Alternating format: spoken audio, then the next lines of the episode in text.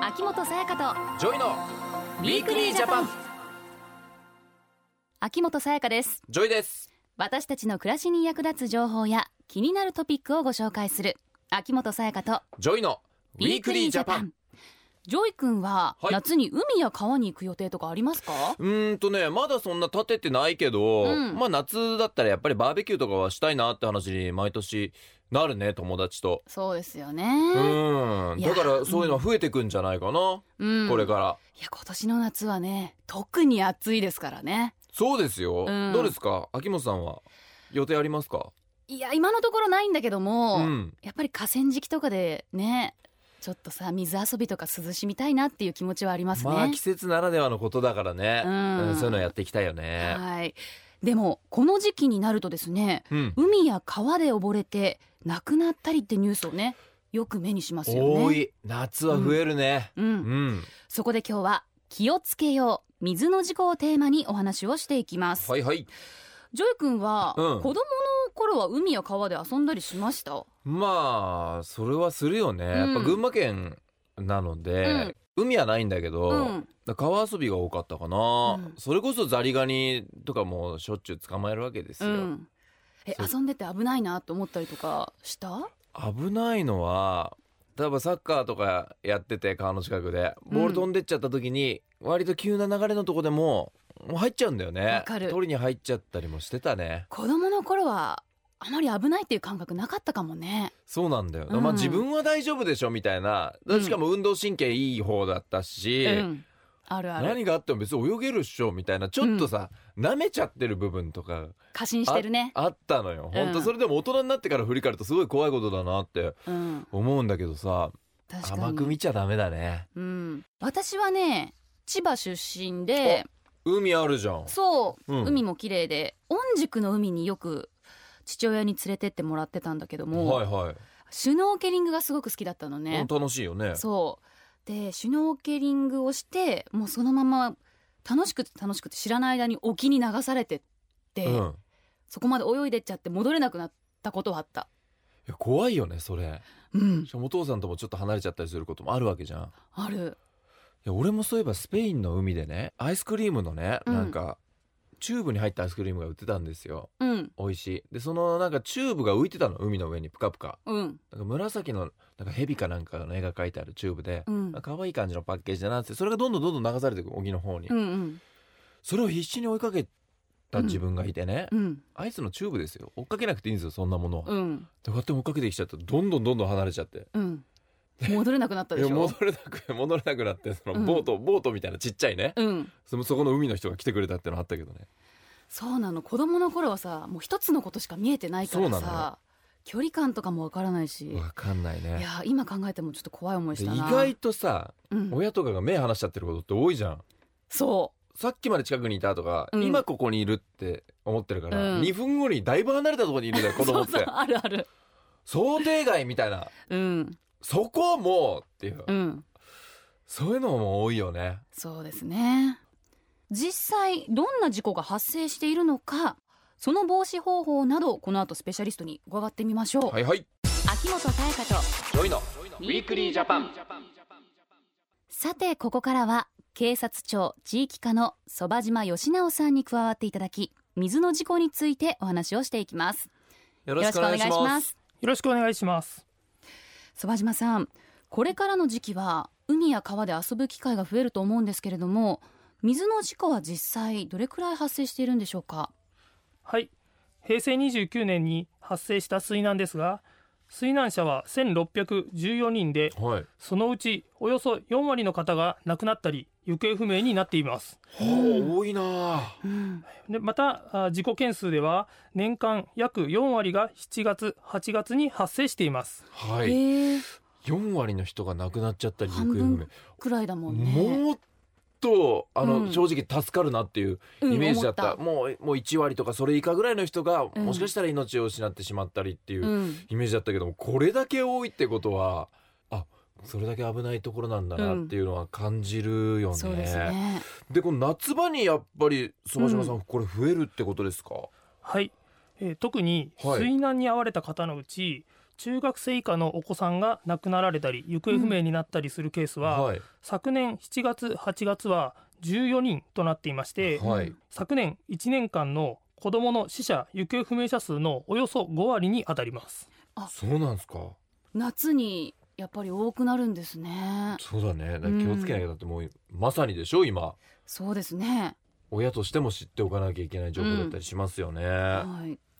子供の場合にはどんな場所で水の事故に遭うケースが多いんでしょうか、はい水難で亡くなるまたは行方不明になる子どものうち多くの方が川の事故に遭ってるんですうんえ川うん海じゃないんですねですねなんか海の方が大きいし、うん深いしね流されるしっていうイメージだったから、川ってどうしても海と比べたら安全うんって思っちゃうよね、そこまで深くないところもあるしそうそうそうそうでしょこれ川なんですねそば島さんはい、えーそのため今日は川における水難防止のお話をさせていただきおます、願いいたします、はいなぜ川で事故が発生してしまうんでしょうかはい、えー川は自然が作り出したものですからその地形も様々ですよね、はいえー例えば川の形が曲がりくねっていたりとか、うんあー傾斜が急であったりとか岩が飛び出しているところもあるかと思います、はい、うんまた表面上は緩やかな流れに見えても川幅や右側と左側の川岸で、えー川の流れが違っていたりする場合もあるんです、うんえー橋の上などからちょっと見ただけではその川の流れの状態や深さは分かりませんよねしかも、はい川底はもっと見えにくいですからはい浅瀬で遊んでいて急に深みにはまったりとか、えーぬるぬるした岩を踏んで滑って転倒して流されてしまうということもあるんです、うん流れのある川で急に転んだら誰でも慌ててしまいますよねいやだから慌てちゃうんだよね人間ってだから浅いとこでも溺れるってよく聞きますも言んうねじゃん、う俺もなんか想像つかないんだけど、うんやっぱテンパっちゃうとそうなるのかなやっぱ予想してないことじゃん急に自分がこう転ぶ倒れるって、うんそうそうあ危ない危ないと思ってうん余裕なくなっちゃうからねそうだよ大人でもねこう慌てちゃってっていうこともあるから、小さな、ね、お子さんだったらねさらに流されちゃうこともあるかもしれないですまよあね。流れ早いとこだってありますよね、うんはいそうなんですでまた川では水遊びの他にも釣りやバーベキューなどの目的で遊びに行く場合もありますよねそうですね、うんえーそうした場合は服を着ていますからうっかり足を滑らせて落ちてしまったりとかえー風に飛ばされた帽子やボールなどを追いかけて川に入る時などはこれ服を着たままの状態だと思いますはい、うんそんな時に深みにはまったり足を滑らせて水に浸かってしまうと服が水分を吸って重くなり思うように動けず溺れてしまうことも十分考えられますういやだからんこういうことよこのボール追いかけてとはあったもん昔、うんでそのままもう部活の格好のまま俺入っちゃったりとかうんしてたもんだからこんな重いのかってうんこんな変わるんで絶対泳げないじゃんっていう感じになるんで絶す対泳ねげないよね。でそういうのがあった後になんかこう着衣泳みたいなのを学校でやったあのりました多分どこもやるのかな、こういうどんだけ危ないことかっていうのを学ぶために、で私服ねこうジーンズとかみんな持履っいててきさて、 T シャツとかトレーナーとか着たままプールに入る、うんそうすると本当に動けないんだよねうんこう学校のプールとかさ穏やかなとこでもあれだけ動けないわけですようんってことはもう流れとか早かったら本当にこれ 危ないよねうんさらにこれ危険ですよね考えなきゃいけないんですけれども、うん他にも注意した方がいいことはあるんでしょうか。はい、えー川だけではありませんが、うん天候にも注意が必要です天候はい今自分が遊んでいる場所は晴れていても数キロ離れた川の上流で雨が降っていれば急に増水して川の流れが速くなったり水難に遭う危険性が高まりますうんそのため川で遊ぶときは上流の天気にも気を配って上流の空に黒い雲が見えるとか雷の音が聞こえる落ち葉や流木が流れてきたなどの現象があったら自分が今いる場所も増水する可能性が高いと考えて注意していただく必要がありますえ実際に川で起こった事故にはどんなケースがありますか。はい、えー昨年7月に川で遊んでいた子供が流されたため近くにいた大人の方が救助のために川に入りえーその大人の方が溺れて亡くなるという事故がありましたうん実はこの川の水深は1メートルほどでした、えー水深1メートルだ1メーとトルえー足がつくのではと思われるかもしれませんはが、い川によっては流れが速いところもありますし、えー溺れてしまったものだと思われますあーこれって結構よくあるパターンじゃないニュース見てると本当多いなと思うのよ、この助けに入る人がなくなっちゃうっていうケース俺少なくないと思うんだよねそうだねでもね実際これそば、島さん子供が川に流されたりしてる時とか溺れてる人を見つけますよねこういう時どうしたらいいんですか自分で入っちゃっていいんですかこれもう溺れてる人を見つけたら、はいすぐに110番通報したりとか周りの人に知らせるなどして助けを求めてくださいじゃあ自分ですぐこう飛び込んで助けるとかそういうことじゃないんですねこういう時こそ冷静にこううん通報したりね、たくさうんんの人に助けを求めるベストな選択っをていうのは大で事きだねるかっていううん、ではそもそも川での水の事故に遭わないために、うん、私たちが心がけておくことっていうのはどんなことなんですかね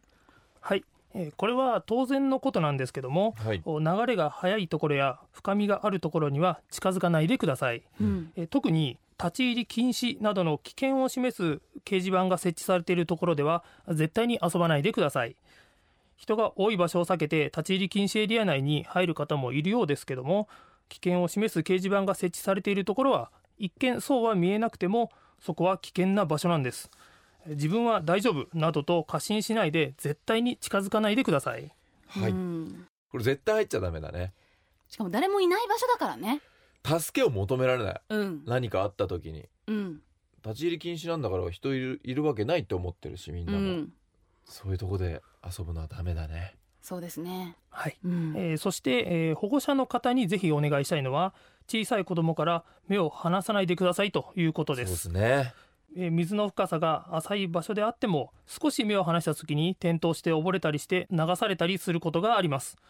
子供を水辺で遊ばせるときはもしもの時を考えてライフジャケットを着用させることも川での事故を防ぐ上で役に立ちます、ううんんこれねやっぱうんライフジャケットいやいやいやいやいらないよやりすぎでしょうってね近くで私が見てるしとか、うん親も思っちゃうかもしれないけど、うんそうじゃない本当これもしもの時っておっしゃってましたけども本当そう、うんもしもの時もう万が一ですようんのことも考えてのライフジャケットうん大ね事な命ですからね命を救ってくれるんだからうん絶対これ着用しないとダメだねうんそば島さん他にも注意することはありますかえーまず川へ行く前は天気予報や川に関する情報などをあらかじめ確認してください、えー天気が悪くなりそうであれば思い切って予定を中止したり延期することも大切ですこれねそうっすねこれ難しいねなかなか踏み切れないんだよな、うんちょっとねコンディションが悪くてもいやもう行っちゃおうよ、うんとりあえずなんとかなるっしょみたいな、うんえーことをねこ思れはっちゃうんだけどあるねだからこれも本当もしものこと万が一っていうのをか、ことを考えてさ計画っていうのを見直していかないとね、この勇気大事ですねそうだね自分の命を救うことだからね、はい、うん他にはどんなことをさらに心がけておけばいいでしょうかはい、えー河原や中州は急な増水により水没する可能性があります、うんえー特に中州は増水すると逃げ道がなくなり取り残されてしまう危険性が考えられますうんえーまた川幅が狭い場合は増水するとあっという間に水位が上昇し川の流れも速くなる恐れがありますので特に注意が必要です、うん、うんしっか中り洲もそうだね、うん行きたくなるもんね中洲ね、泣かす ねや中り洲たでくなバーるベもキんねューしたいっていううん気持ちあるもんな、うんでも一瞬にして状況変わっちゃうからねうん、しっかり気をつけて楽しんでいただきたいですね、では最後にメッセージをお願いしますはい、えー川などのレジャーは楽しい反面自然ならではの危険もあります自分は大丈夫などと過信はせず危険をよく認識し計画を立てて行動して事故に遭わないよう十分注意してくださいゲストは警察庁のそば島義直さんでしたありがとうございましたあありがとうございましたウィークリージャパン地方での暮らしに魅力を感じるがいきなり移住はハードルが高いそんな皆さん